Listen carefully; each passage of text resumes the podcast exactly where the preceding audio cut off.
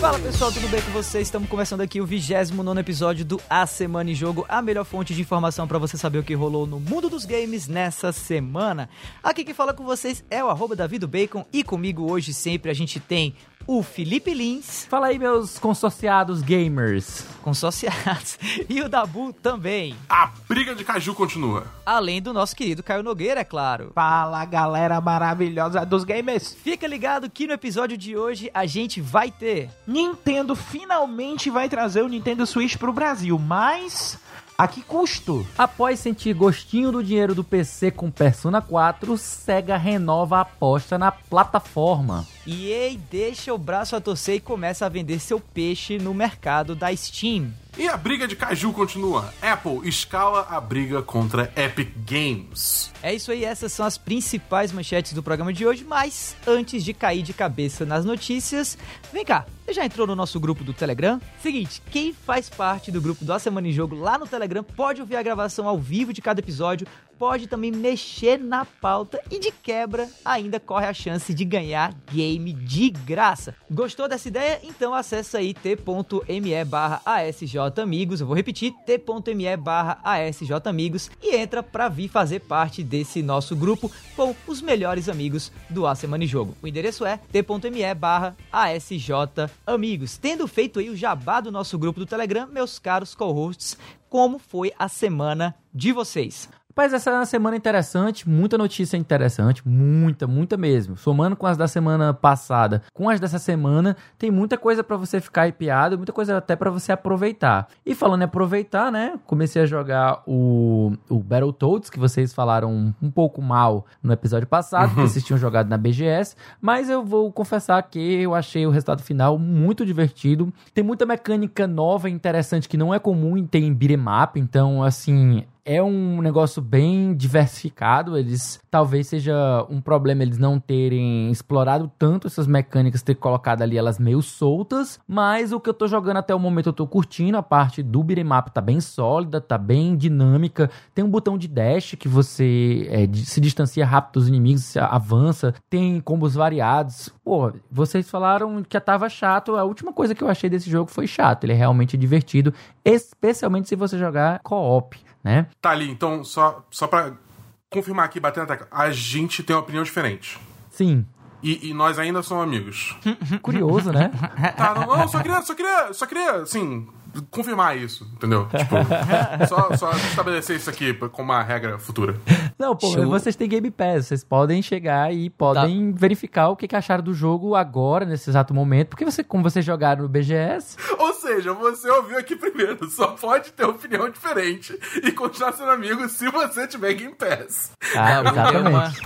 Dabu deu uma indireta na indústria dos games inteira. Pois é, né? Tipo assim, quer ser meu amigo? Então assine ah, Game mano, Pass. Não, mano, aqui, aqui eu não tenho... Ah, mano, eu cheguei aqui pra dar voadora, tô nem aí, vambora. É isso aí. Ah, além, então, do Battletoads, que eu tenho jogado em co com alguns amigos, eu tenho jogado também sozinho o Yakuza Zero e o Trials of Mana, que eu tô bem pertinho de finalizar, um jogo com quase 30 horas, tô terminando. E pegando uma notícia dessa semana que não entrou pra pauta principal, mas que eu achei muito divertida e curiosa, é a história do consórcio gamer, né, que a, o Banco do Brasil iniciou aí. o que, que, vocês acharam disso aí, gente? É, notícias que a gente só só assiste aqui, né? A gente só confere aqui. Impressionante. O que, que, você achou da boa? Eu vou botar isso aí na categoria 2020, tá ligado?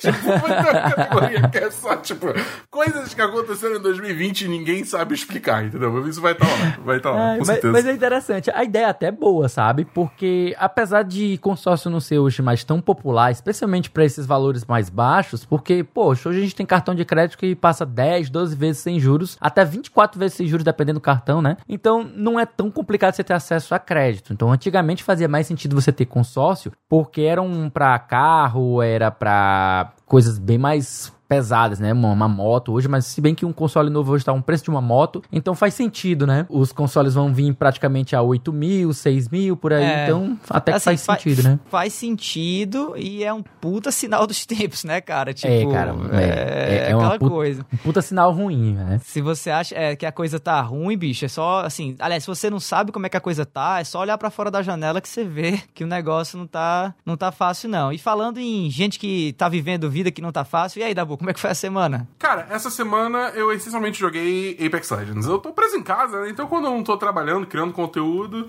eu tô jogando um Apexinho porque tem um personagem nova, tem a Rampart, que é muito interessante. Ela tem toda uma mecânica de você estabelecer barreiras e botar, tipo, uma minigun feroz. Então você se sente muito poderoso, tá ligado? Quando você bota a barreira todas pra te proteger, sendo uma minigun, você só, tipo, chove bala nos inimigos. Massa. E, enfim, eles fizeram várias mudanças no mapa para manter o jogo atualizado. Eles introduziram uma SMG nova com munição de energia que tá muito forte. Tá completamente sem noção. Então, tipo, eu tô, eu tô me divertindo muito porque Apex tem sido um jogo, junto com Destiny, né? Agora até menos Destiny, porque Destiny não é estagnado.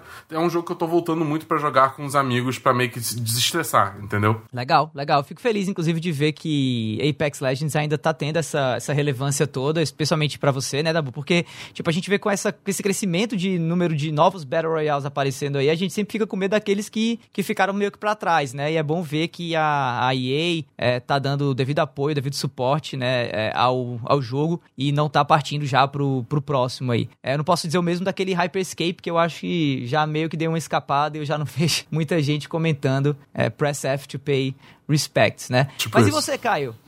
Bom, galera, minha semana aí ela foi meia cheia de altos e baixos, né? Altos e baixos porque o ritmo do trabalho aumentou muito, mas também a, a coisa tá ficando mais recompensante pra gente. Tem, tem sido uma semana de muito trabalho, mas também em lado de games também tem sido uma semana bem produtiva até. Eu voltei a jogar algumas coisas no Ghost of Tsushima, né? Tô tocando aí alguma coisa na história. Tô tocando também o The Last of Us Part 2, consegui começar um pouquinho aí nas madrugadas adentro. E também consegui ficar muito empolgado aí com um, uma notícia que teve que é exatamente do um rumor aí de que nós vamos ter um remake de Prince of Persia para ser lançado agora ainda esse ano, né? Então meu coração foi a mil quando eu vi a notícia, meu coração se encheu de esperança e embora eu fique ainda com o pé atrás porque Ubisoft, né, galera? A gente não pode confiar muito não. Mas é, a minha semana foi mais ou menos isso, não teve muita coisa relacionada a jogos, teve muita expectativa, muita ansiedade e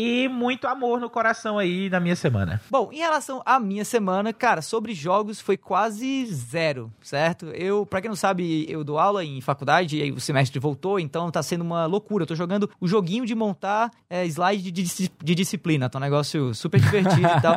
Mas no tempo curto que me sobra, essa semana eu não investi meu tempo nos games, mas eu investi sim em alguma coisa. Eu investi dinheiro na bolsa de valores. Exatamente agora, agora sou para todos aqui do Cash agora, um Faria Limer que acabou de brotar uma camisa social, camisa social não, como é que usa? É um moletom no meu, no meu ombro. Eu estou de gola polo nesse exato momento. Sim, estou agora no mercado de ações. Mas brincadeiras pois somos parte, dois, viu? Pois somos dois, eu também. Tamo junto, então. Vamos Tamo já discutir aqui. Agora. Vamos discutir, vamos, vamos discutir corrida de cavalos, já já. Tá. Assim, e fumar, fumar charutos pelo, pelo Discord. Mas enfim, o, o, maravilhoso mundo do investimento me pegou aí. Eu tô começando também a olhar para isso. Então essa semana foi dividida entre montar slide e montar carteira de, de investimentos. É, Mas, daqui a pouco o podcast vai se chamar O Dinheiro em Jogo. Daqui a pouco a gente, a gente compra, Dabu. A gente compra e eu já, eu já falo pro Lee que eu quero a parte de baixo. Enfim. Eu não sou barato não, hein? Eu, eu, eu vou confessar.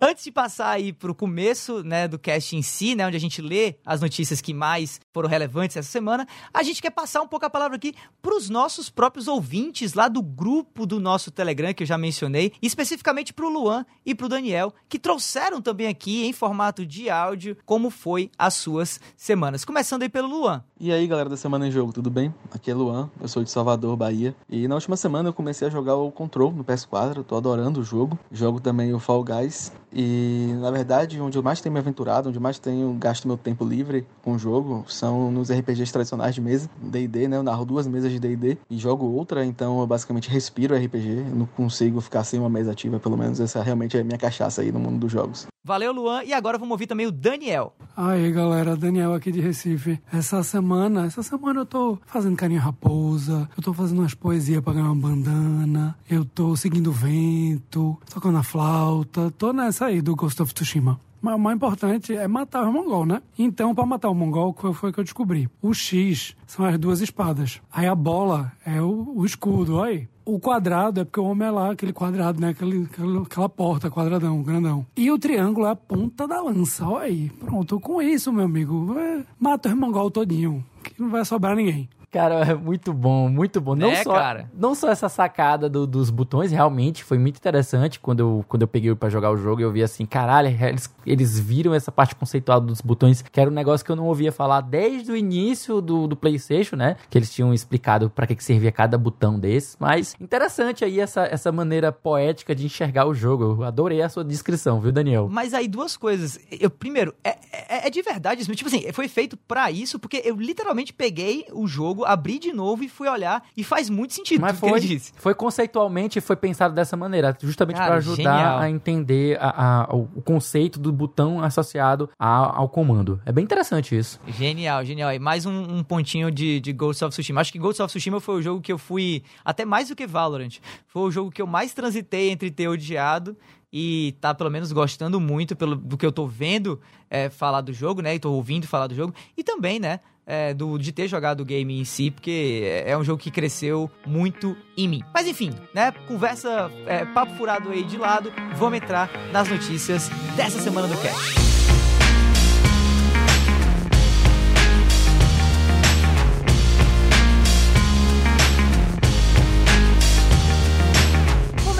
Com Nintendo. A gente fala tão pouco de Nintendo aqui, né? Eu sinto que a gente fala muito mais de PlayStation e Xbox, mas tá aí, começando aqui a 29 edição do Cast, falando de Nintendo. E talvez a melhor notícia para nós brasileiros sobre Nintendo em muito tempo. Nintendo trará Nintendo Switch oficialmente para o Brasil. Matéria do Vinícius Munhoz do Tech Mundo. Na quarta-feira, dia 19, a Nintendo pegou os fãs brasileiros de surpresa. A companhia anunciou que o Nintendo Switch chegará oficialmente ao Brasil. O que significa que o seu console será vendido em caráter oficial com suporte, garantia, jogos potencialmente mais baratos, ênfase no potencialmente, e até localização de games para o português brasileiro, né? Em 2020 a gente ainda tá discutindo, né?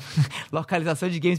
Enfim, essa é a Nintendo. Apesar da notícia ser muito boa, o tweet da empresa não deu muitos detalhes, né? Como o que significa exatamente o Switch vir para o Brasil, quando isso vai acontecer e o que a gente pode esperar realmente de tudo isso. A Nintendo apenas revelou que mais informações serão reveladas em breve nas redes sociais, né? Então aquele bom e velho anúncio de que anúncios virão, né? Então, como a coisa ainda está muito difusa e tal, a gente teve que trazer aqui especialistas sobre o assunto Nintendo e sobre o mercado dos games para estar conosco aqui comentando sobre esse assunto. Começando pelo meu queridíssimo Rodrigo Coelho, mais conhecido como Coelho do Japão, que traz aqui um comentário muito massa, um histórico, basicamente, do que vem sendo esse tempo pré-saída da Nintendo do Brasil e agora com a Nintendo voltando. Fala aí, Coelho. Fala Davi, fala meus queridos, estou muito feliz de estar participando aqui de novo. Meu nome é Coelho, sou conhecido como Coelho no Japão. E cara, a Nintendo tá voltando pro Brasil. Maravilhoso, cara, estivemos esperando isso há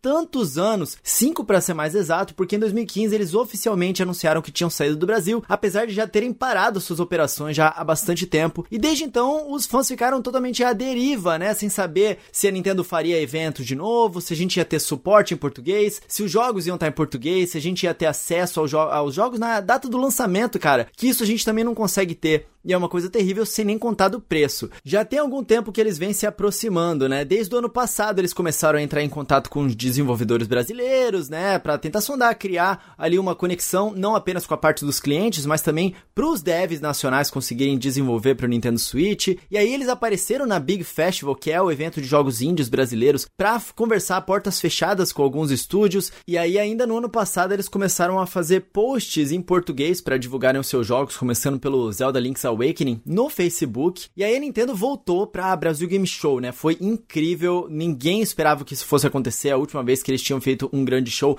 era há sete anos atrás. E a Nintendo especificamente disse que foi pelo clamor dos fãs, porque os fãs pediram. Aí eles quiseram voltar, né, pro, pro Brasil. E aí a Nintendo criou uma conta então do Instagram em português. Começou a fazer propagandas agora que já faziam nas mídias sociais, começaram a veicular na televisão. E aí a cartada que foi muito importante para os criadores foi que antes, né, desde o ano passado, a gente, né, como criador e também a imprensa brasileira, tinha contato com uma empresa mexicana que tomava conta das relações públicas da Nintendo. E aí eles fecharam o contrato com essa empresa mexicana e abriram um contrato com uma empresa que tem sede aqui no Brasil. Então agora as relações públicas da Nintendo são em português. A gente fala com um brasileiro dentro do Brasil, ficou mais fácil da gente conseguir informação de forma rápida, porque eles são super solícitos, às vezes eu quero tirar uma dúvida dúvida, perguntar detalhes extras sobre algum anúncio. E eu mando um e-mail e eles estão no mesmo fuso horário que eu, rapidamente eles já respondem e a gente é, consegue conversar dessa forma. Além de, claro, eles mandarem chaves de jogos pra gente com um pouco mais de consistência, né? Eles teriam um contato mais direto com os criadores daqui especificamente. Então, cara, o dia 19 de agosto de 2020 foi um dia histórico, é uma vitória de todos os fãs de Nintendo no Brasil e é muito importante notar que o apoio da comunidade, dos fãs que fizeram barulho e pediram pediram pela Nintendo foi um dos fatores muito importantes que contribuiu para que várias dessas coisas que eu citei aqui fossem acontecendo. E o anúncio que a Nintendo fez foi que o Nintendo Switch está vindo para o Brasil. E aí, depois de entrar em contato com a Nintendo, eles me especificaram que ainda vai ser em 2020. A gente não tem detalhes, então muitas perguntas ainda estão no ar, como por exemplo, qual vai ser o preço do Nintendo Switch? Será que os jogos em mídia física vão vir juntos? Será que a Nintendo vai começar a fabricar o Nintendo Switch no mercado aqui próximo? Próximo. Todas essas coisas são possíveis, né? É possível que eles estejam fabricando aqui, uma vez que o, a, a, o dólar tá muito alto e o real tá desvalorizado, pode ser uma vantagem para eles. Mas eu acredito que o Nintendo Switch ele não vai vir tão barato assim aqui no Brasil. Talvez o mercado cinza ainda valha a pena, mas o fato de você conseguir ter garantia, você ter assistência técnica,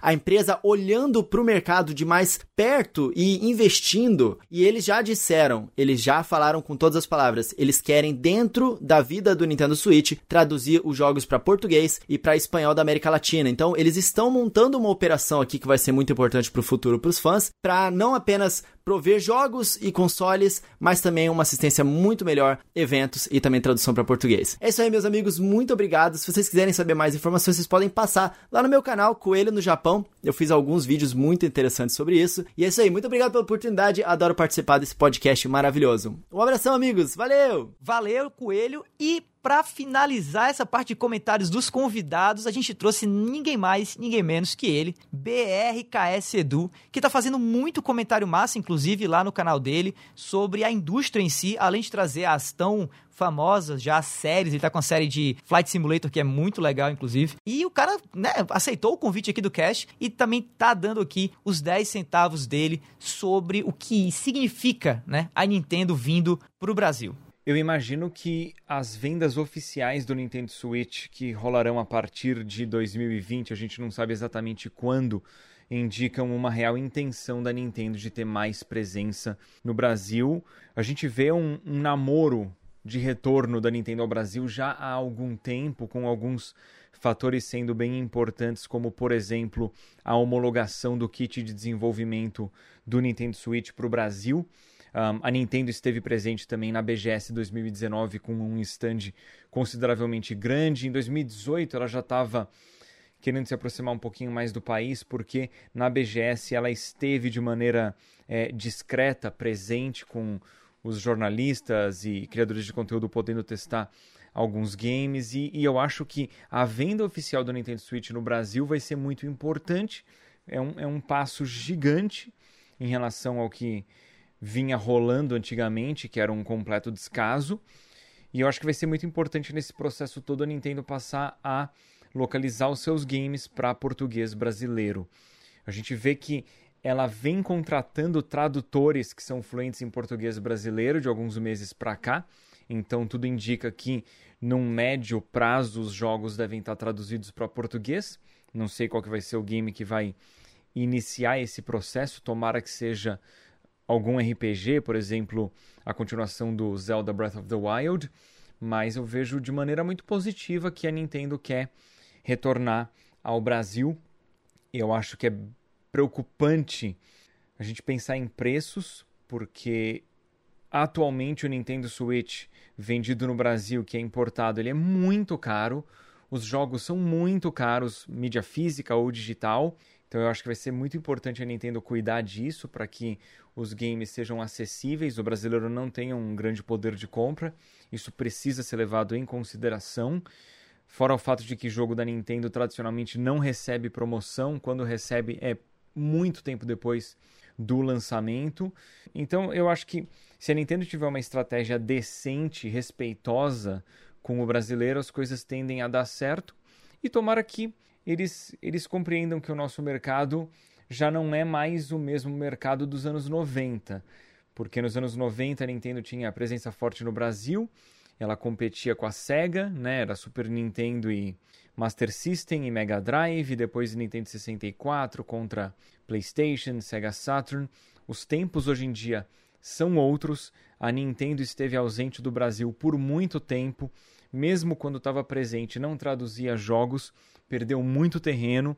Então, a molecada de hoje em dia já não tem mais um carinho tão grande pela Nintendo como o pessoal mais velho da minha da minha geração. Então a Nintendo vai ter que ter calma de se reinserir e conquistar público, porque beleza, ela tem fãs fiéis no Brasil, o pessoal no geral mais velho, mas em relação a muita molecada, eles vão ter que conquistar esse público, então eu espero que ela não tenha a intenção de chegar e explodir em vendas, porque talvez isso não aconteça, não só porque ela perdeu a chance de conquistar público ao estar longe do Brasil por tanto tempo, e ela vai precisar saber precificar direitinho os produtos que vão ser vendidos para que sejam produtos que caibam no bolso do brasileiro.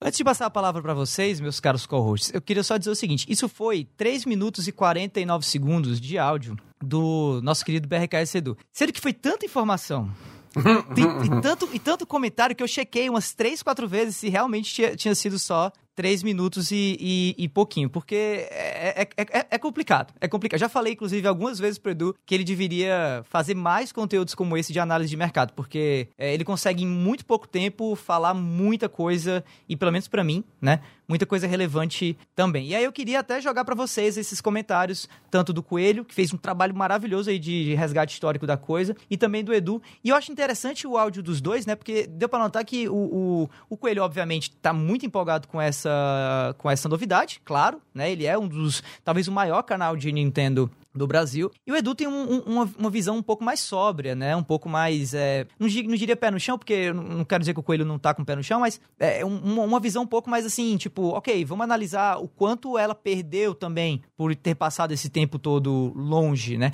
E eu acho que o ponto mais interessante da fala do Edu foi perto do fim, quando ele mencionou essa nova geração que tá vindo, né? E por mais que a gente tenha ainda, né, uma certa relevância da Nintendo junto ao público infantil, pelos próprios mascotes e tal, com certeza Xbox e PlayStation ganharam muito, e PC, óbvio, né? Fortnite, ganharam muito terreno durante esse tempo. Mas e aí, o que, que vocês acham, começando pelo Dabu? Eu tô receoso, cara.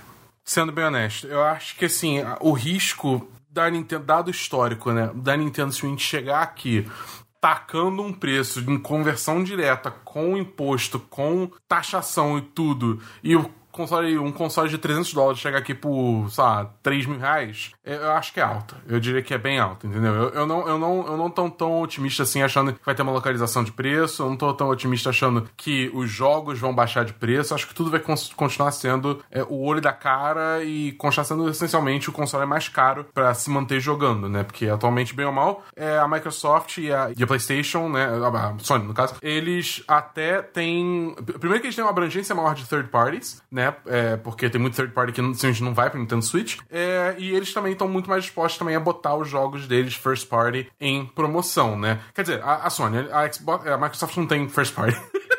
mas eles pelo menos têm o Game Pass como uma opção mais acessível. Eu não vejo isso acontecendo com a Nintendo. Então vai ser uma opção muito cara, entendeu? E meu medo é isso é, escaldar a, a Nintendo, entendeu? São um balde de água fria pra Nintendo e a gente vê de novo ela daqui a alguns anos recuando no mercado. Eu espero que eu esteja errado, eu espero muito que eu esteja errado, porque é, eu gosto muito da Nintendo, eu sou um daqueles caras que é fã die hard da Nintendo, entendeu? Tipo, desde, desde que eu era pequeno eu tava jogando Nintendo 64, então eu gosto muito das franquias, eu queria ter uma, uma forma mais acessível de jogar os jogos dela, entendeu? Mas historicamente falando, dado como a Nintendo sempre opera de uma forma muito estranha, a gente vive aqui falando que a Nintendo faz meio que o rolê dela e é isso aí. Eu tenho. Eu não me sinto confiante em afirmar que as coisas vão ser diferentes dessa vez. Eu ainda acho que, tipo, é, é bom.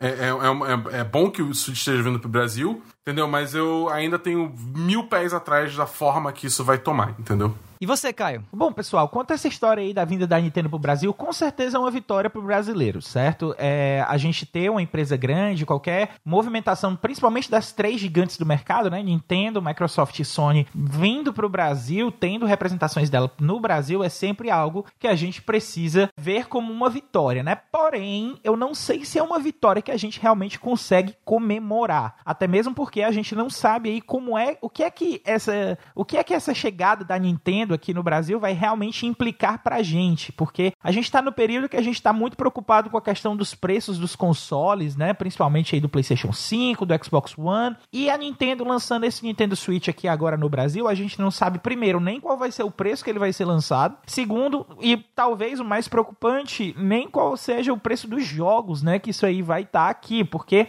inclusive essa parte dos jogos é uma coisa que eu queria deixar bem frisado, porque a Nintendo ela tem o costume de não reduzir o preço dos jogos dela. A gente tem jogos dela aí, por exemplo, o, o Zelda Breath of the Wild. A gente tem o Zelda Breath of the Wild sendo vendido a preço do lançamento desde que ele foi lançado. E ele é um jogo de que ele já tem uns três anos. Enquanto jogos que foram lançados naquela época, principalmente das outras produtoras, já sofreram um corte de preço grande, o Breath of the Wild ainda não. E não só o Breath of the Wild, mas qualquer outro jogo da Nintendo que carregue os estigmas e as marcas marcas da Nintendo, eles tendem a não baixar preço e isso preocupa muito quando vem para cá para Brasil, porque a gente está no meio de uma crise econômica, a gente não está com muito poder aquisitivo.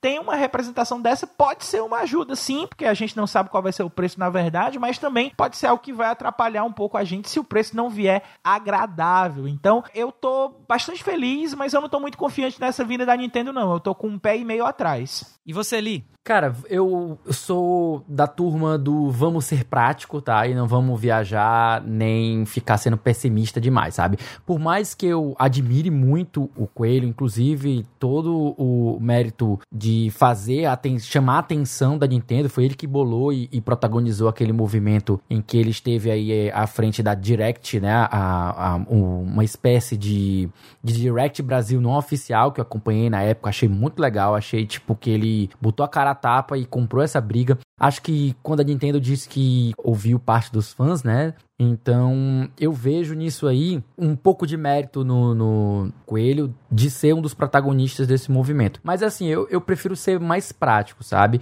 O lançar um console oficialmente, para mim, implica estabelecer uma distribuidora e um preço oficial, tanto para o console como também para os jogos físicos que para mim vai funcionar meio que como um balizador para o mercado informal quando a gente não tem uma representação oficial, os preços eles ficam muito mais voláteis por conta da, da oferta, da demanda, e ainda tem a questão da cotação do dólar, né? Que fica subindo e descendo e a gente não faz nem ideia de como é que vai ser. Eu vi muita gente viajando nessa história aí de ações da Nintendo, possibilidades. Me soa um pouco precipitado, sendo bem sincero. Preços mais baratos dos jogos eu não acho que isso vai acontecer tão cedo e a questão de localização dos jogos, até mesmo que o Edu falou que eles têm contratado tradutores, eu ainda acho que seja mais para fazer capinhas e luvas para jogos físicos que de fato para realmente localizar os jogos. Mas eu espero estar errado nesse ponto aqui, né? Mas a primeiro, em primeiro momento, eu confesso que eu prefiro não me iludir. Eu acho que o que a gente vai ter agora a curto prazo vai ser, além do marketing da distribuição, claro, uma eShop completa, né? Uma eShop plena, porque o que a gente tem é uma gambiarra. Eu até queria achar um termo que fosse menos chulos, que fosse menos depreciativo, mas é gambiarra mesmo.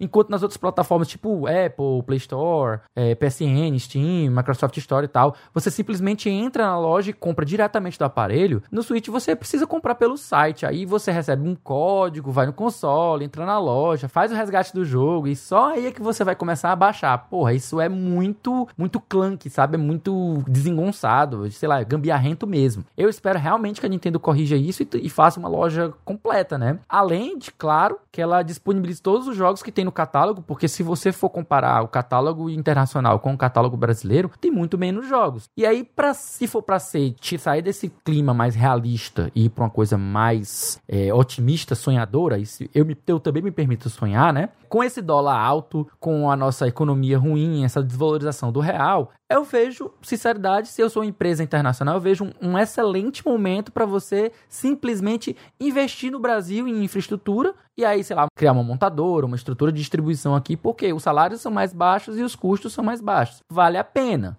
Valeria, valeria a pena para Nintendo fazer isso neste exato momento, porque depois vai começar a encarecer as coisas. Mas eu não sei não, viu? Eu, eu sou bem cético quando o assunto da Nintendo, especialmente porque, na minha modesta opinião, os problemas dela vão muito além do Brasil. A filosofia dela é que é o grande incômodo, na minha opinião. O que vocês já falaram aí, o Caio já falou, de não baixar os preços, o Edu também comentou sobre isso. Mas é assim, se a gente for entrar nesse assunto, a gente leva um podcast inteiro. Eu prefiro passar essa bola para frente e a gente deixa isso aí pra um, um outro programa pra gente discutir melhor. É, quem sabe a gente não grava um podcast especial falando exatamente sobre, sobre isso, já que essa é uma, uma situação é, de fato muito complexa, né? E falando em situações complexas, Apple diz que não vai abrir exceção para Epic Games no iOS ou no iOS, matéria da Ana Marques do Tecnoblog. Após dar o ultimato que ameaça a remoção da Epic Games de todas as suas plataformas, a Apple se pronunciou sobre o assunto em um comunicado feito ao site The Verge, esclarecendo que não deseja encerrar atividades com a dona de Fortnite, mas que para isso, a empresa de jogos precisa seguir as diretrizes impostas a todos os desenvolvedores. A nota da Apple afirma que, abre aspas aí para a nota, o problema que a Epic criou para si mesma pode ser facilmente resolvido se eles enviarem uma atualização do seu aplicativo que o reverta para cumprir as diretrizes com as quais concordam, fecha aspas, né, ou concordaram anteriormente. O trecho se refere à ação, abre aspas aí, Mega Drop, né, fecha aspas por nome da ação, que reduzia o custo dos V-Bucks de maneira permanente. Para ter acesso à promoção por meio dos smartphones, era necessário realizar compras fora da Play Store e da App Store diretamente com a Epic. A estratégia visava evitar a taxa de 30% sobre transações realizadas nas lojas de aplicativo. No entanto, essa conduta violou as diretrizes impostas pela Apple. E daí deu todo esse embrólio que a gente está vendo até agora, tá? E antes de abrir aqui de novo para os meus queridíssimos co-hosts, pro Dabu, pro Caio e pro Felipe, eu trouxe aqui o Rodrigo, Rodrigo Sanches lá do Bônus Stage, que também é, trabalha lá fazendo, produzindo o Bônus Cast e o Olhadinha, dois podcasts que você que não ouviu ainda tem que ouvir, tá? Porque são muito bons, para comentar um pouco sobre todo esse embrólio aí envolvendo Apple e Epic. Fala aí, Rodrigo. Fala pessoal da Semana em Jogo, aqui quem tá falando é o Rodrigo Sanches lá do Bônus Stage. E quando se trata dessa briga entre a Epic contra a Apple e também a Google, a grande verdade é prepara sua pipoca, porque isso é só mais um capítulo dessa novela que é essa briga entre essas empresas.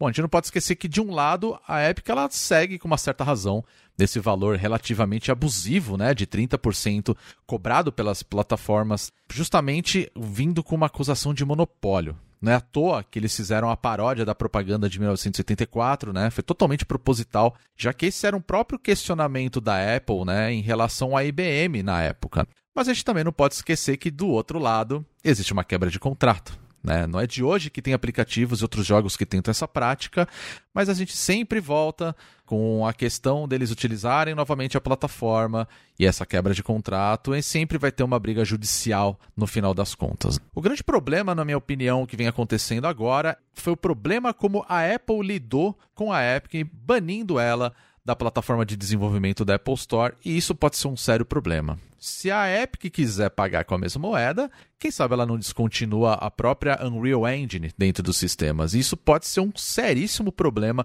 para outros desenvolvedores que utilizam essa plataforma para fazer a distribuição e o desenvolvimento em si, né, para que elas rodam nessas plataformas. Isso pode ser um grande problema. E a Epic, vamos falar a verdade, ela jogou para a torcida, né? Ela está aí sabendo que o mercado mobile ele está muito aquecido. É, a maioria das pessoas hoje em dia jogam bastante no celular, muitos usam seus celulares celulares, seus smartphones como uma, plataforma de jogo, né? E outro problema também é que elas são as únicas plataformas de distribuição mobile, né? A própria Epic já distribuiu é, fora delas, né, o próprio Fortnite e acabou voltando atrás, acabou aceitando aí todas essas condições e agora a gente volta para essa briga novamente. Também podemos esquecer que a Apple e o Google ganham uma boa grana né, com o mercado de games sem desenvolver nenhum jogo. Vamos falar a verdade. 30% do valor que você recebe dentro dessas plataformas é uma bela grana. Pensa que você ganhou um milhão, você vai ter que pagar um pouquinho mais de 300 mil aí para eles, né? No final das contas, todo mundo tá querendo ganhar dinheiro sem fazer muita coisa, né? Na minha opinião, eu acho que o ideal seria um novo acordo né, da Epic com essas plataformas. Talvez uma redução no valor do que é repassado com as transações dentro do jogo também. Algo próximo do que a Steam fez, né, que ela faz progressivamente dentro da plataforma. A partir de um valor específico, ela vai diminuindo essa porcentagem. Ou talvez até algo próximo do que a própria Epic faz dentro da Games Store. Ela cobra apenas 12% do repasse. Então, talvez no melhor cenário, seriam outras empresas se unirem junto à Epic para começar um, um outro processo para mudarem a forma como eles cobram esse valor que é repassado para essas plataformas. Bom, é isso a minha opinião. Deixo aqui um grande abraço a todos vocês e até a próxima. Tchau. Dabu, e aí? Como ficamos? Sei que você não é um cara de Fortnite, você é um cara de Apex Legends, né? Mas eu já, já jogo aí para você a pergunta, porque tem a ver com o Battle Royale, talvez com o, o atual Battle Royale mais famoso ainda, né? E eu queria saber o que você acha disso, cara. É, será que a gente vai ver é, algum resultado positivo para Epic ou para Apple no final disso tudo? É, cara, eu acho que assim, é, é, Fortnite é um jogo Battle Royale, mas eu acho que essa questão é muito mais é, de jogos mobile do que necessariamente do gênero Battle Royale, né? É, tipo, é realmente uma briga da forma que as empresas vão arrecadar dinheiro através de jogos mobile no geral, tanto a Apple quanto desenvolvedoras como a Epic, né? Essa briga é por isso, é para ver para onde, com, como é que vai ficar esse corte aí que antes era de 30%. É, ainda é de 30%, né? A, a briga é justamente para tentar mudar isso. E é, eu acho muito doido porque, assim, a Apple, ela não tá medindo esforços para tentar frear isso, entendeu? Ela recentemente anunciou também que ela vai, se a, se a Epic não voltar na posição dela, ela vai cortar acesso a, a ferramentas para desenvolvimento no iOS. Então a gente pode ver a, a, Unreal Engine simplesmente não ter mais suporte para iOS, entendeu? Então, tipo assim, o buraco tá muito mais embaixo Epic, entendeu? Porque ela vai perder uma fatia enorme do mercado, vai ter muita gente que vai parar de usar a Unreal para poder usar uma, por exemplo, a Unity que ainda tem acesso ao iOS, entendeu? Então, tipo assim, foi uma, é uma porrada muito forte que, que a Epic tá, tá levando. Dito isso, a Epic também tá recebendo apoio de muitas empresas é, de fora, né? A gente já viu o Spotify apoiando, é, apoiando a Epic, se não me engano, acho que o New York Times também apoiou a Epic, eu, eu, eu tenho que conferir isso. Mas, enfim, é tipo, então, assim, tá uma briga legal, muito doida, realmente guerra de titãs pelo futuro do mercado mobile. Pessoalmente, eu tendo a torcer pela Epic, não pela Epic em si, porque, enfim, ela é só uma empresa, só tá atrás de dinheiro, mas eu acho que ela ganhando, ela comprando essa briga, porque ela tem os recursos para comprar essa briga, né? É, vai, é, e ganhando, ela vai é, melhorar a situação para muitos desenvolvedores, né? Porque a gente vê aí a Apple praticando, principalmente com, essa, com esse bloqueio do uso do, do, do de ferramentas de desenvolvimento para iOS, é, exercendo realmente é, táticas monopolísticas, né? E é justamente nisso que a Epic está apontando para tentar revidar essas ações da Apple, é, fazendo apelo pro governo. Acho que eles entraram com uma, com uma, com uma medida provisória, ou, ou como é que é? Uma. Uma liminar. Uma liminar, obrigado. É, uma liminar para tentar bloquear essa, essa pausa, né? Essa, essa, esse bloqueio da, da Apple, justamente porque eles alegam que, tipo, cara, esse processo vai demorar anos, sabe? Então, assim, tipo, nesse tempo, se a gente não tiver acesso, se a gente for bloqueado acesso a essas ferramentas, a gente tá ferrado. Então a gente precisa dessa liminar não deixando a Apple fazer isso, porque isso é uma prática monopolística. Então eu tendo, tendo, tendo a achar que a Epic tem uma vantagem aí, mas ao mesmo tempo a gente tem que lembrar que essa semana a Apple bateu 2 é, trilhões de dólares em valor de mercado. O que é uma quantia assim. Mano, isso é, isso é, isso é, um, isso é mais do que o PIB de muito país no mundo Entendeu? A Apple Vários. tá no ponto que ela, se ela quiser, ela pode chegar e comprar um país, entendeu? Sim. É, é, é, então. Ou a Epic. É, a Epic também, mas a Apple consegue comprar um país maior, digamos assim, entendeu? Não, ou comprar a Epic. Foi Ah, comprar a Epic. Achei que você tá falando a É, Epic comprar um não, país. não, ah, tá, não, perdão, perdão, perdão. a Tá certo, tá correto. Mas, é, então, assim, e, e esse tipo de dinheiro também tem muita influência, entendeu? Até não só, tipo, pra comprar coisas, como também né, no jogo político, né? Vamos, vamos ser, ser sinceros aqui. Então, tipo, cara, essa briga aí tá longe de estar definida já, tem muito que acompanhar ainda, mas eu torço pela Epic. E você, Lee? Bem, gente, é, como a gente já se pronunciou no episódio passado, essa briga ainda vai ter muito desdobramento. Eu volto a falar que a Epic está sendo muito seletiva e que os argumentos que ela está levantando contra a Apple se aplicam contra a Nintendo, contra a Microsoft, contra a Google, contra a Sony, contra todas as empresas que possuem um dispositivo e meio que só permitem o marketplace o oficial, entre aspas. Eu vou levantar aqui que juridicamente falando, a Apple ela tá certa, porque afinal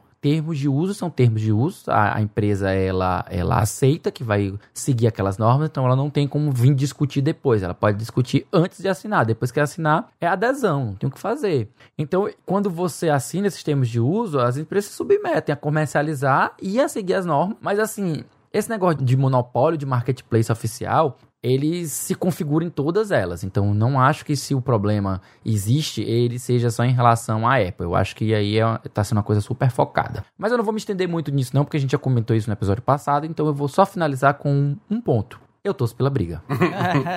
Reforçando, né? É, cara, é, assim, eu, eu, tenho muito a dizer, na verdade, sobre esse assunto todo, porque, como o próprio Lee disse, eu concordo, é, eu também gosto muito de ver tudo isso acontecendo, mas ainda eu gosto de ver as pessoas reagindo a isso, né? Para mim isso tá sendo um enorme experimento social, assim, sabe? Que eu tô envolvido também, né? Tipo, pô, eu, eu jogo, jogo games da, da Epic, eu tenho dispositivos iOS e tal, não sou fã de Fortnite, mas se fosse, estaria ali com com o meu na reta, não podendo jogar, ou coisas do tipo. Tô vendo gente vendendo iPhone com Fortnite instalado a 40 mil dólares no, no eBay, um negócio absurdo e tal. O que, então, parênteses, vendo... é um bagulho maluco, porque É, o jogo então. em duas semanas vai ficar desatualizado, não vai ter como atualizar. Então, então, é louco ver o quanto isso já tá gerando efeitos, né? Repercussões na mídia, na sociedade. E no fim do dia, né? São joguinhos, né? É, é, é um jogo dentro do iOS que ainda é uma plataforma só, dentro, dentre várias, mas são as empresas que estão brigando, né? São essas, esses dois é, é, titãs, digamos assim. Isso me leva a refletir sobre exatamente o quanto a gente hoje depende dessas empresas, né? Até muito mais a gente depende dessas empresas do que elas hoje dependem da gente, porque se fosse o inverso, né, ou antigamente que era de fato esse inverso, uma Epic da vida nunca ia arriscar perder quem joga no iOS, que agora, por exemplo, daqui a duas semanas não vai ter o que fazer, vai ter que começar a jogar no videogame ou no PC e talvez nunca mais volte, né? Mas hoje ela tá pouco se lixando e arrisca mesmo e tal, ou a própria Apple, né, que tá arriscando ferrar a relação dela com um monte de desenvolvedor que usa as, a engine da Unreal, né, e tudo mais. No fim do dia, cara, eu concordo em parte com o que o Lee falou sobre a questão de tá, na, tá lá escrito nos termos de uso que não pode fazer isso e a Epic fez, então tá errado, digamos assim, né? Ao mesmo tempo eu entendo que o que a Epic tá tentando fazer, segundo ela, é livrar, né, de, de, tirar as amarras é, para que os outros desenvolvedores menores possam poder fazer isso também e não depender dos 30% do, do, do, do, do, de vendas lá, da taxa da E tal. Mas, cara, no fim do dia, essa situação toda, ela tem que ser analisada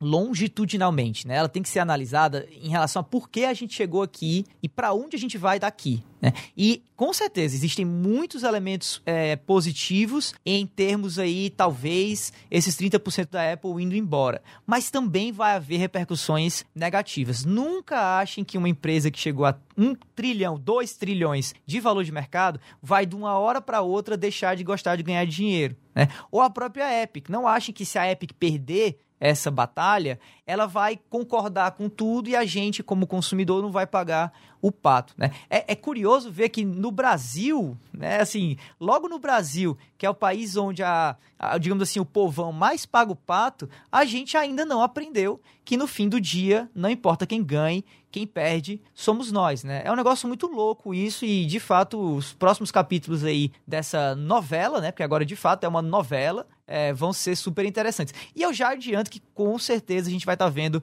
um documentário logo mais numa Netflix mais perto de você sobre todo esse assunto. Se bobear, ele já tá, deve estar tá sendo escrito agora. Isso se não for o próprio NoClip que fizer, né? É, é talvez é. o NoClip faça o dele e a Netflix faça o, o que vai realmente ficar, infelizmente, conhecido. Uma parceria coisas... do NoClip com a Netflix. Nossa, seria, seria da hora.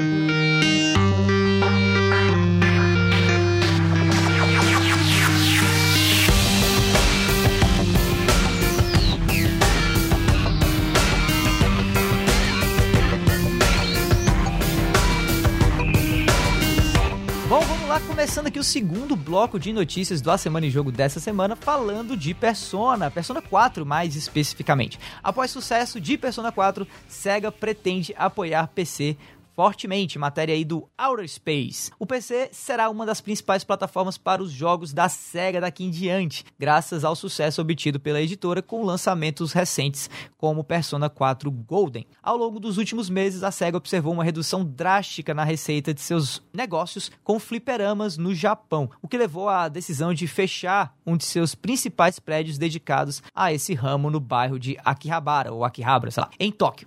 Akihabara uh, mesmo. É isso mesmo, né? Em contrapartida, contrapartida, o isolamento social trouxe frutos positivos nos negócios da marca no PC, com aumento significativo das vendas na Steam. As vendas no lançamento mais recente de Persona 4 Golden né, foram, abre aspas, para a própria SEGA aí, significativamente maiores do que o esperado. Se tem uma frase, né, assim, um jeito de, de falar algo positivo como um japonês melhor que essa, eu não conheço. O jogo original do PS Vita foi portado para a plataforma da Valve em junho. E antes de passar a palavra pro Dabu e pro Li, eu trouxe aqui o Atila do VGBR para comentar um pouco sobre essa situação. Fala aí, Atila. Fala aí, amigos da Semana em Jogo. Quem tá falando aqui é Atila Greff, editor-chefe do VGBR Videogames Brasil. Eu e o Bernardo somos amigos aí de longa data, já trabalhamos juntos em algumas E3, algumas Brasil Game Show. O Bernardo, inclusive, já foi redator lá do VGBR. É um grande amigo meu e a gente está há alguns anos nessa indústria vital, né, Bernardo? Falando de joguinhos no Brasil. Primeiramente, queria então agradecer o convite para participar desse podcast, dar meus centavos aí a respeito dessa notícia da SEGA tá voltando a intensificar a produção de games para PC. A SEGA, na verdade, é uma empresa que ela nunca deixou o PC de lado e, de certa forma, ela sempre acabou lançando seus principais jogos, ou uh, os principais títulos e séries de alguma forma para PC, seja simultaneamente ou depois como coletâneas. Uh, se a gente lembrar, a SEGA fazia inclusive algumas experimentações interessantes, como uma placa de vídeo que eles desenvolveram na época com a Nvidia, mais ou menos lá para 95, que chamava Nvidia NV1. Uh, ah, e foi lançada pela Diamond, Diamond Edge 3D, e era uma placa que era basicamente o, o hardware do Sega Saturn no PC que permitia rodar alguns games como Daytona USA, Virtua Fighter Remix, Panzer Dragon, com uma qualidade muito melhor do que você poderia rodar no console na época, né? Depois disso, a SEGA teve um flerte muito interessante com a Microsoft eh, na época do Dreamcast, onde a Microsoft foi convidada lá para desenvolver o sistema operacional do console, o que permitiu facilitar aí o desenvolvimento de games em paralelo, tanto para PC quanto para Dreamcast. Uh, não deu muito certo, mas alguns games que saíram uh, usando essa plataforma, que era o Windows CE, né, Compact Edition, como o Sega Rally 2, por exemplo, rodavam muito bem. O Sega Rally 2, eu lembro no PC, ele rodava 1080p com 60 quadros, uh, no Dreamcast também rodava 60 quadros, mas infelizmente foi um, um experimento que não funcionou tão bem para vários títulos, né? Falando um pouquinho dos jogos modernos, eu acho que faz todo sentido para a Sega trazer trazer seus títulos antigos, porque hoje a gente não tem mais esse estigma de jogador de PC e jogador de console, né? Nos, nos anos 2000 era bem comum você dividir jogador de PC com os caras que jogavam FPS, que queriam jogar online, é, jogos de estratégia, e no console você tinha os jogos mais lineares, single player, e hoje tá tudo muito homogêneo, né? Principalmente depois do Dreamcast, os fãs da SEGA se espalharam por diversas plataformas, teve, teve pessoal que foi para Sony, pra, teve pessoal que foi para Xbox, teve pessoal que foi para Nintendo, e muitos foram para o PC. Então a empresa ela tem hoje como third que atender todo esse mercado e trazer os seus jogos antigos com um certo sucesso, como a gente teve aí recentemente com o, a série Yakuza, que saiu no Play 2, ou Bayonetta, Vanquish, né? São jogos que não custam tanto para portar para o PC, porque são games mais antigos, e ao mesmo tempo a empresa traz um fôlego novo, um produto relançado, inclusive ela testa tendências de mercado para desenvolver uma, uma nova versão daquele, daquele jogo, por exemplo, é, Bayonetta ou o próprio Vanquish, que eu gostaria de ver muito um Vanquish 2, que eu considero um dos melhores é, third-person shooter aí da, da geração passada.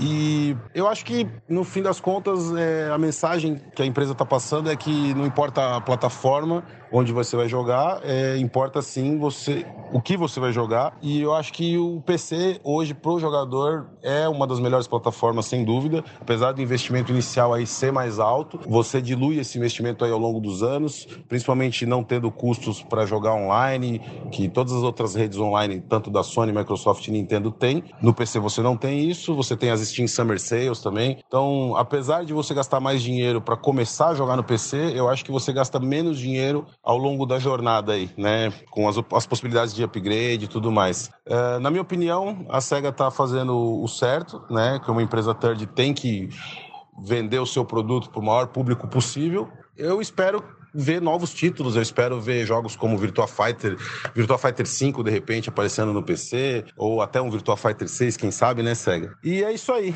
tá bom? De novo, então, agradecendo aí a participação, o convite, deixar um abraço pro pessoal e não deixe de acessar lá o vgbr.com para conhecer mais um pouquinho do nosso trabalho, tá bom? Valeu, um abraço. Muitíssimo obrigado, Atila. Agora sim, Dabu, me responde só uma coisa. Oi. Antes de tudo isso, certo? Hum. Uhum. As vendas do lançamento mais recente de Persona 4 Golden foram significativamente maiores do que esperado, porque o jogo é massa, e antes de estar na Steam, ele estava no PlayStation Vita. Esse é ou não é mais um sinal de que o PS Vita 2 está vindo por aí? Cara, não.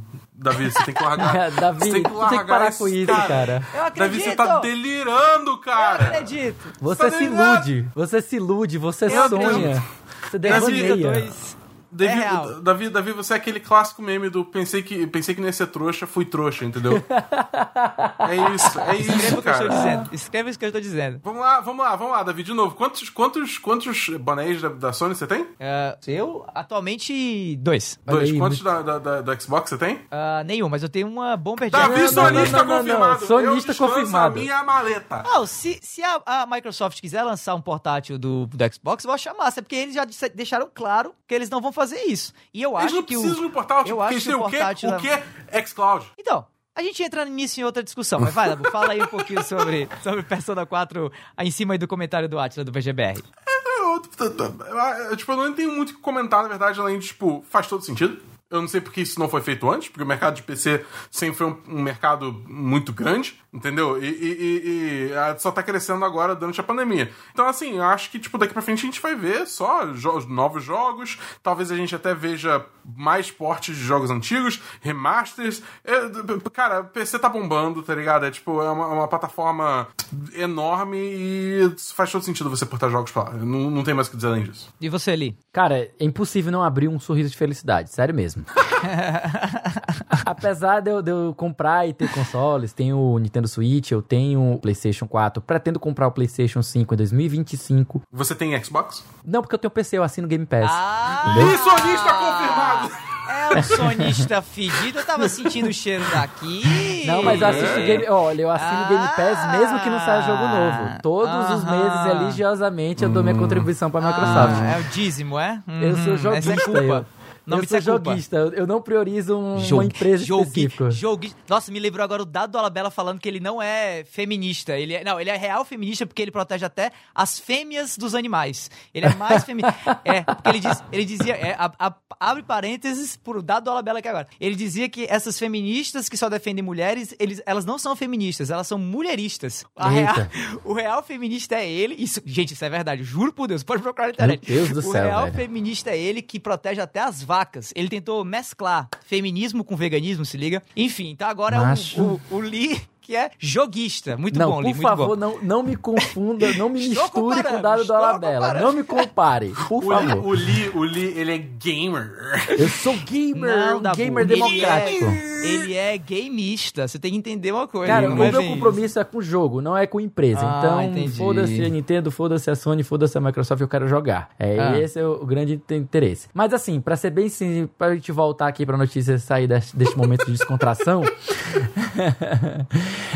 apesar da notícia lá falar da, da pandemia com o sucesso das vendas, né? Tipo assim, eu não acho que precisaria ter necessariamente essa correlação, sabe? Eu não acho que seja um efeito de causalidade vender mais no PC.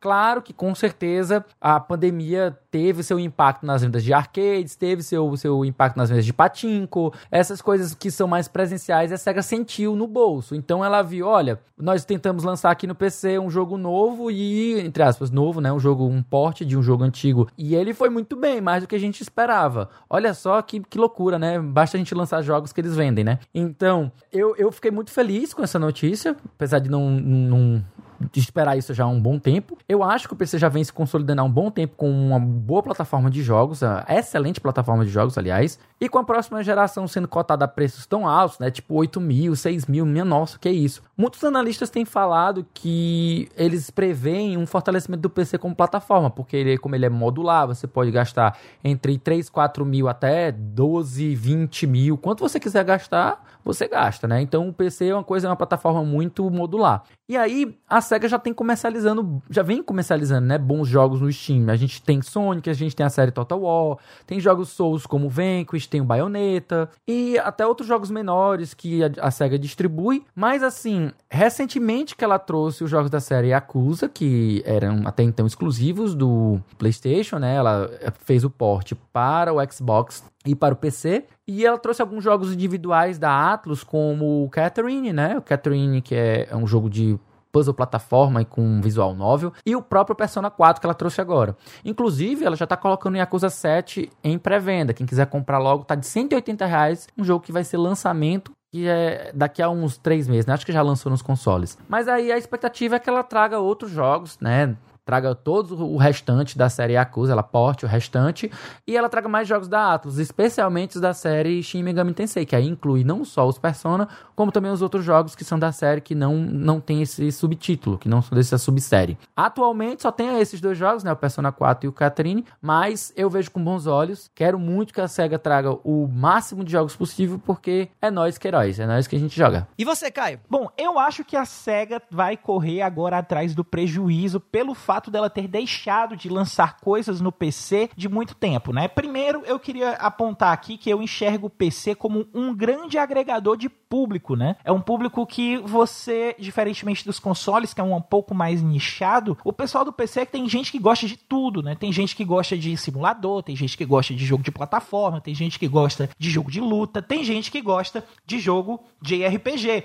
E o fato dela trazer o Persona 4 pro PC e não só o Persona, mas também teve o lançamento recente do Phantasy Star Online, que também veio para console, mas era um jogo que era muito exclusivo do Japão, né? Era algo que ficava só ali dentro. Então, o lançamento do Phantasy Star Online 2 e do Persona 4 no PC mostrou pra SEGA que tem gente que vai acompanhar esses jogos dela. Então, eu queria que a SEGA trouxesse mais marcas, né? Trouxesse aí mais versões de Phantasy Star, trouxesse o próprio Sakura Wars, que é um RPG muito clássico da SEGA, que só fica dentro do Japão, e também fazer com que a SEGA, falando em ficar só dentro do Japão, fazer com que a SEGA enxergue o Ocidente também como um grande consumidor em potencial para as coisas dela, né? A Sega ainda é muito forte dentro do Japão, ainda tem muito marcas dentro do Japão, mas em coisas que talvez não sejam até tão relevantes aqui para a gente no Ocidente, como por exemplo a questão dos arcades. A Sega é extremamente forte no, nos arcades. O, o, prédio mais famoso de Akihabara de arcade é da Sega, é um dos prédios mais icônicos em termos de arcade que a gente tem, e também a, em questão de algumas outras marcas que a Sega só insiste em lançar lá, né? Como é o caso do Sega Gaga, como é ainda um pouquinho do Hyper Dimension Neptunia, né, que ela trouxe aí um pouquinho. Tem também um outro jogo da SEGA de RPG que ela traz os consoles dela como se fossem personagens do RPG. Enfim, a SEGA tem muito potencial. Eu desejo todo sucesso pra SEGA aí nessa nova empreitada. Beleza, mudando o assunto, mas mantendo aqui o foco na Steam,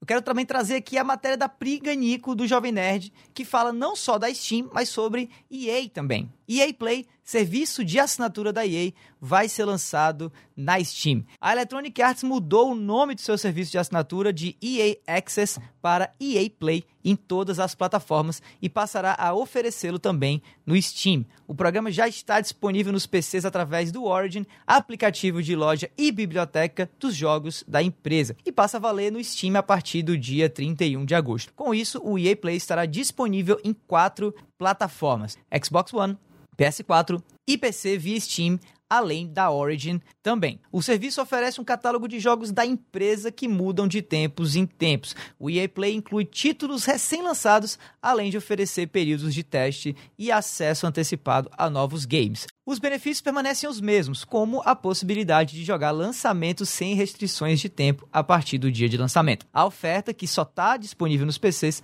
também engloba a versão de Steam do serviço. E aí eu queria saber do Lee, tá? Que é talvez o, um dos grandes representantes de PC aqui no nosso cast do A Semana em Jogo. É, essa, essa mudança aí de, de estratégia da EA, né? Isso sacramenta o fim da Origin ou você acha que a Origin ainda vai ser um serviço uma plataforma viável nos próximos anos? Cara, eu lanço mão de uma citação de um personagem de Game of Thrones que o que está morto não pode morrer.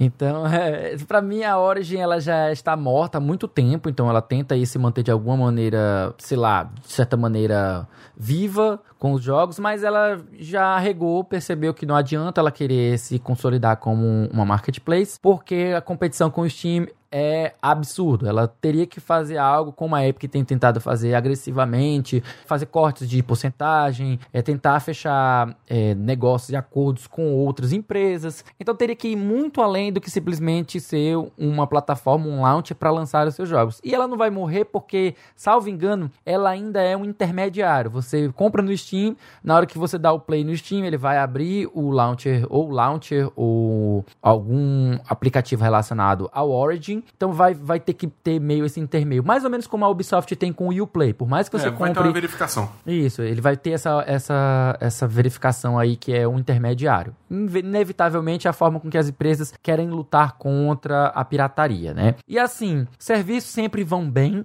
eu sou sincero que eu sou entusiasta pra caralho do, do Game Pass. Então, quando vem aí um, novos serviços, eu me interesso. Apesar de que 20 reais por mês é uma coisa que você vai pagar mensalmente, não. 20 reais vai ser o que você vai pagar no mês. Caso você queira jogar, por exemplo, ah, eu, eu, eu olhei agora antes da gente vir gravar o cast, eu entrei no EA Play para saber o que, que tem lá. Eu achei um pouco enganoso essa história de que você pode jogar um jogo lançamento lá direto, porque na verdade o que que acontece? Eles fazem o lançamento de um jogo, você tem um período de tempo para poder jogar, e depois que esse período de tempo ele encerra, você tem que comprar o jogo lançamento. Aí ah, quando o jogo vai ficando mais velho, aí ele entra definitivo pro catálogo. Eu sei disso porque eu procurei pelo Fallen Order, que é o que eu tava querendo comprar. Ele tá de 120 reais no Steam ainda, não é o preço de comprar para mim, isso é preço de lançamento. Então esperar aí cair para 60, para 40, aí eu compro o Fallen Order. Mas se eu quiser jogar Unravel, se eu quiser jogar Way Out, Mass Effect Andromeda, o Mirror's Edge Catalyst, se eu quiser jogar esses jogos agora, eu pago 20 reais, faço um corre aí, passo o mês todinho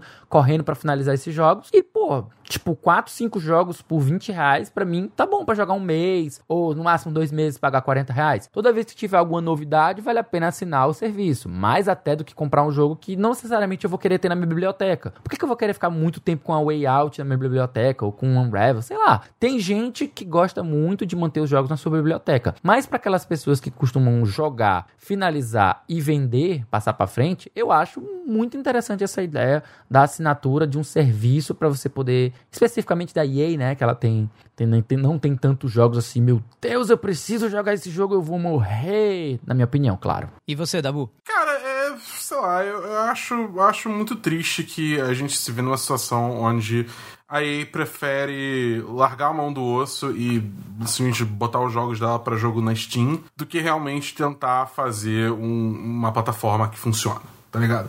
Porque tipo, Origin não funciona bem, tá ligado? Tipo, acho que, por mais que eu adore falar que a experiência da Steam não é uma experiência boa, ela ainda é a melhor que a gente tem e ninguém conseguiu se equiparar a ela. Entendeu? Ninguém tentou superar ela, ninguém tentou investir em uma solução melhor. Eu acho que quando a gente realmente tiver uma experiência boa para jogos no PC, é, aí a competição ou vai fazer a Steam largar a mão da preguiça e fazer e se melhorar, né, para competir e copiar tudo, obviamente, ou é, ou é, vai começar a perder mercado para essa nova plataforma. Infelizmente, a Origin não é esse caso.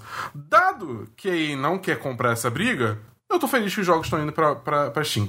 Eu acho que, tipo assim, é, é, e também é uma decisão lógica. Se, se a alternativa que eu falei não é uma opção, o que resta é você botar no, na plataforma do outro. Porque eles chegaram à conclusão óbvia, cara. Eles estão perdendo vendas por conta disso. Entendeu? Porque ninguém quer ter que baixar uma, uma, uma segunda plataforma separada de jogos para poder comprar o joguinho que quer. Então, tipo, cara, porra, é, sei lá, Mass Effect Andromeda, é, é, o próprio Apex Legends, The Sims 4, sei o que, o Jedi Fallen Order. Cara, eu te garanto que se esses jogos é, tivessem lançado só na Origin, eles iam vender. Não tem como comparar isso, né? Mas eles iam vender ativamente menos cópias do que eles vendiam se estivessem disponíveis na Steam também, entendeu? Porque, até, porque enfim, muita, até porque muita gente fez birra, né? Tem muito jogador que fez birra, ah, não vai lançar na Steam, então não vou comprar só na, na Origin. É, que é uma coisa que a gente já vê também com a própria Epic, né? Tudo bem que eu sinto que a Origin tem até uma taxa de aceitação melhor, porque bem ou mal, os jogos exclusivos da Origin são jogos da EA, entendeu? A Epic, ela vai um passo à frente que ela compra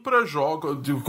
Compra jogos não, mas tipo, ela paga os desenvolvedores dos jogos para eles lançarem exclusivamente na Epic Games a versão de PC. Entendeu? Então, tipo, acho que é, um, né? é, é, é, temporariamente. Eu acho, então acho que é um passo à frente do que a Origin faz, entendeu? E por isso que a galera tem uma ira maior direcionada na Epic. Mas ainda assim, eu acho que tipo, é uma jogada que, de novo, faz total sentido, entendeu? Dado que a alternativa de tentar brigar de frente com a, Steam, com a Steam em termos de qualidade de plataforma não é uma opção. E, bom, os jogos vão vender mais agora. Aí vai fazer mais dinheiro. É isso. É, é isso aí. Caio, sua opinião. Bom, pessoal, quanto a essa aí da, do lançamento do, do EA Access, né, dentro, da, dentro do, do Steam, saindo da Origin, eu acho que a gente está tendo um momento em que a gente precisa prestar atenção em algumas coisas no PC, mas eu chego já nesse ponto. Primeiro, deixa eu comentar um pouquinho sobre a EA. É, a EA já vinha dando sinais de que ela estava meio que desistindo da Origin aí algum tempo atrás, quando ela lançou o Jedi Fallen Order, o The Sims 4 e alguns outros jogos dela dentro da Steam, jogos à venda, né? Eu lembro até que o The Sims 4 deu uma polêmica, porque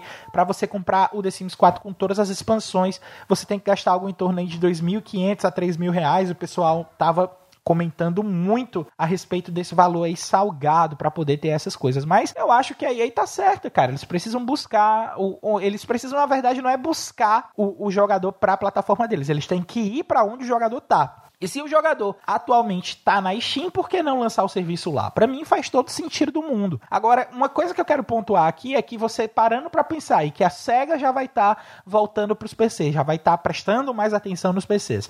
A, a e a Steam tá lançando, tá recebendo agora o EA Access, né? Isso pode ser uma indicação muito boa do que vai acontecer pro PC ainda até o final do ano, até o lançamento aí dos consoles da próxima geração, né? Porque a gente está tendo essas mudanças, a gente já tem aí algumas alternativas muito boas para PC, a gente tem serviços como o EA Access, que a gente já tinha dentro da Origin, que agora vai ter dentro da Steam, já tinha aí o Xbox Game Pass, né? Que também já tem uma, uma versão bem mais focada no PC, com alguns jogos mais relevantes. Eu acho que o PC vai passar a ser uma das maiores referências em termos de serviço que a gente já tem. Isso, isso ele já é, né? Na verdade, o PC já é a maior referência de serviço, mas eu acho que vai ficar ainda mais consolidado, ainda mais forte até o lançamento dos próximos consoles. É aguardar, ver o que mais vai ter de novidade para o PC, porque a galera aí do Master Race vai ganhar muito.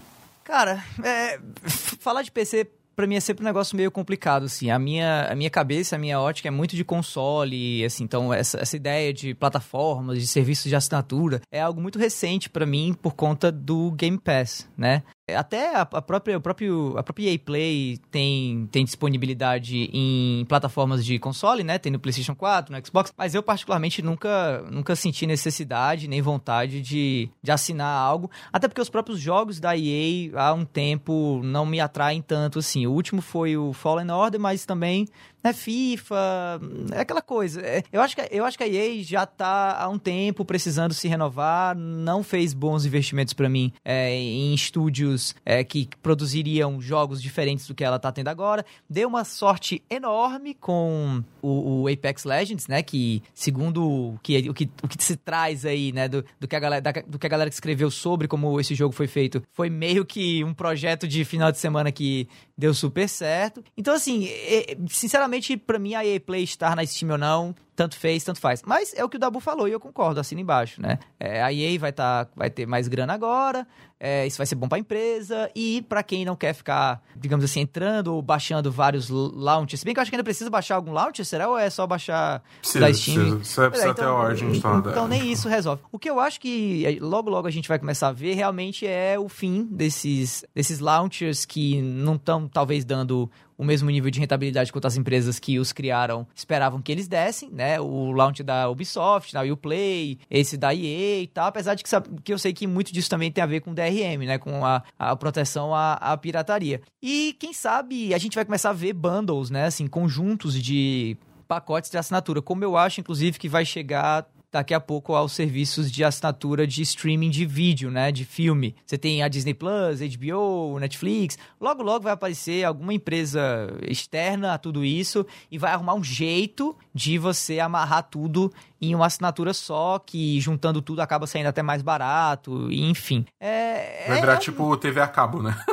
é, inclusive, muita gente, é, muito estudioso de mercado que vê essas evoluções, fala que tudo isso é muito cíclico, né? Já aconteceu isso com jornal, aconteceu isso com rádio, aconteceu isso agora com, com TV fechada, ou TV aberta, depois com TV a cabo. E aí a gente tá vendo isso acontecer agora com os serviços de streaming, né? Esse fenômeno do, do empacotamento, assim, você cria pacotes, né? Porque os serviços, eles vão começando... Primeiro, primeiro é uma pessoa só, é um, é um empreendedor só, né? Um maluco só, como a Netflix, que integra todo mundo, né? Então tinha tudo na Netflix. Aí as empresas que estavam ali dando a, a licença, né? O licenciamento pra Netflix exibir as suas produções, começam a querer ganhar dinheiro sozinhos, né? Então a- começa a rolar aquela parada da ganância. E logo, logo, quando tiver um mar de serviço de assinatura e você começar a escolher no dedo quais serviços de assinatura você vai é, assinar, vai vir alguém pra tentar puxar tudo e colocar num pacote só. E eu acho que assim como isso logo logo vai acontecer com esse mercado de streaming de conteúdo de vídeo, né? Filme e série, a gente vai estar vendo isso acontecer também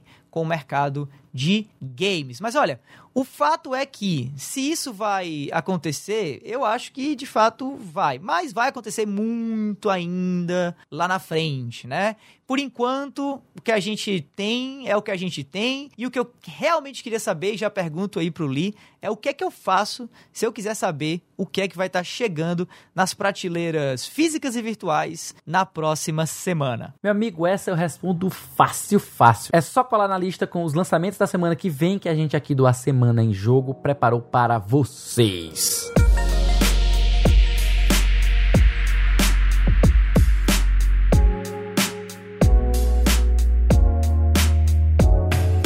Bom, lá, do dia 24 a 30 de agosto, a gente tem uma cacetada de jogos. Então, fica ligado aí, aperta o cinto e vamos nessa. Tá começando o corre de fim de ano. O Cosme de exatamente. Dia 25 a gente tem Kandagawa Jet Girls, pelo menos o título é curto, um título de corrida chegando para o PlayStation 4 e PC. Também dia 25 aí, finalmente, né, os, os, os grandes, os paquidermes aí da indústria começam a sair. A gente tem Madden 21 saindo para PS4, Xbox One e PC. Ah, dia 25 a gente tem também No Straight Roads, um jogo de, de ritmo, né? Um jogo acho que musicado e tudo mais, saindo para Nintendo Switch, PlayStation 4, Xbox One e PC. Para o PlayStation 4 também, mais especificamente para o PlayStation VR, Vader Immortal, a Star Wars VR Series. Inclusive, eu ouvi muito bem, né, falar sobre esse jogo. É, tem o PlayStation VR, então vou checar. Quem sabe semana que vem eu já trago aí algum comentário sobre o game. Me convida aí, Davi. Me convida aí. Tamo junto, tamo junto, tamo junto, tamo junto. Só pegar uma ponte aérea aí, Fortaleza, Rio de Janeiro. Opa! E tá tudo certo. Dia 27, Final Fantasy Crystal Chronicles Remastered, chegando para PlayStation 4, Nintendo Switch e também para o iOS. Moon, o RPG,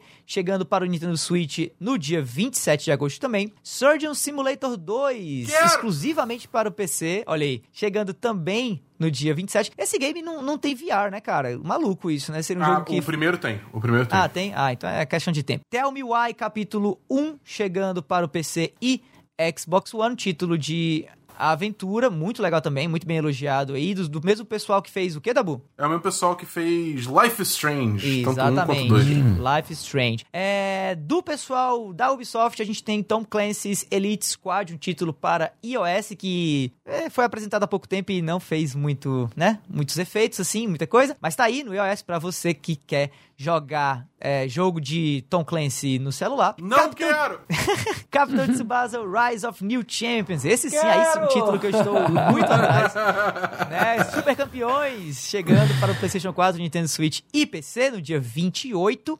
Nexomon Extinction, um título de RPG aí com uma puta cara de Pokémon, chegando dia 28 também para PlayStation 4, Xbox One, PC e Nintendo Switch. Projeto Carros 3, né? Project Cars 3, chegando para o PS4, Xbox One e PC no dia 28. Wasteland 3 também dia 28, o RPG no PS4, Xbox One e PC. E por fim, talvez esse, esse seja um dos títulos que eu também tô mais assim afim de jogar, Windbound, chegando para o PS4, Xbox One, PC e Nintendo Switch. Um título que tem uma cara de Breath of the Wild, assim, enorme. E eu tô muito, muito, muito, muito no hype de jogar. Chegando aí no dia 28 desse mês. Em adição, ainda antes da gente encerrar esse bloco, eu queria dizer que também vai sair um jogo indie chamado Inmost, que é da, da Chucklefish, a mesma que fez Starbound, que faz uns jogos bem legais, bem bacanas indies. É um jogo que eu joguei agora no Summer Game Festival e eu recomendo demais. Ele também tá saindo agora essa semana. Aliás, eu acho que ele saiu hoje. Bom, eu não conheço Inmost, mas pelo visto, acho que vale a pena dar uma, uma conferida. Não tá na confia lista. no pai, confia no é, não pai. tá na lista aqui, mas vamos, vamos na confiança aí do Felipe. Bom, além dos jogos da semana, esse quarteto aqui do A Semana em Jogo tem mais um monte de conteúdos pra você ficar ligado. Toda sexta-feira tem episódio novo do Vale a Pena Jogar com o nosso queridão aqui, o Davi do Bacon,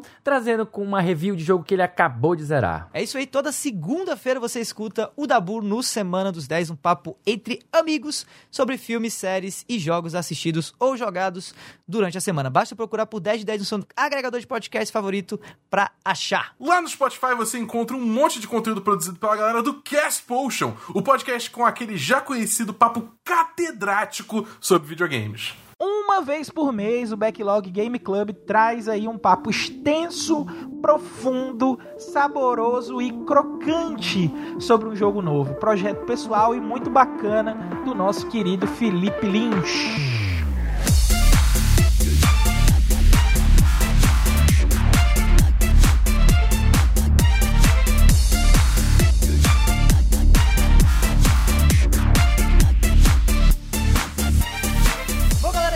Foi o 29 A Semana em Jogo. Se você ouviu até aqui, olha, muitíssimo obrigado. E se você gostou do episódio, assina aí o feed do cast e fica ligado que semana que vem tem mais. Antes de encerrar o cast, a gente deixa aqui o nosso muitíssimo obrigado também ao pessoal do Tecnoblog, Tecmundo, Voxel e Nerd Bunker. Um abraço aí, Priganico, pelas notícias lidas nesse episódio do Cast. A gente deixa também aqui o convite para quem quiser entrar lá no nosso grupo do Telegram para trocar uma ideia mais direta com a equipe do A Semana em Jogo. Basta acessar t.me barra asjamigos para entrar. A gente tá esperando vocês por lá, beleza? E para finalizar, que tal seguir a, gente nas redes sociais? Eu tô no arroba davidobacon. Eu tô no arroba foi o Caio no Twitter e no Instagram. Eu tô no Instagram e no Twitter como arroba o Felipe Lee. E eu tô no Twitter como arroba BEDabu. No mais é isso, pessoal. Meu nome é Davi, eu vou ficando por aqui e a gente se vê por aí. Falou! Valeu!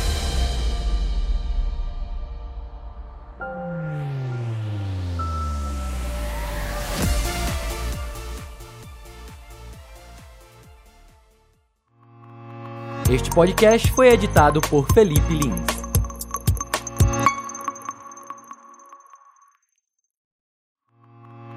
Este podcast foi editado por Felipe Lins.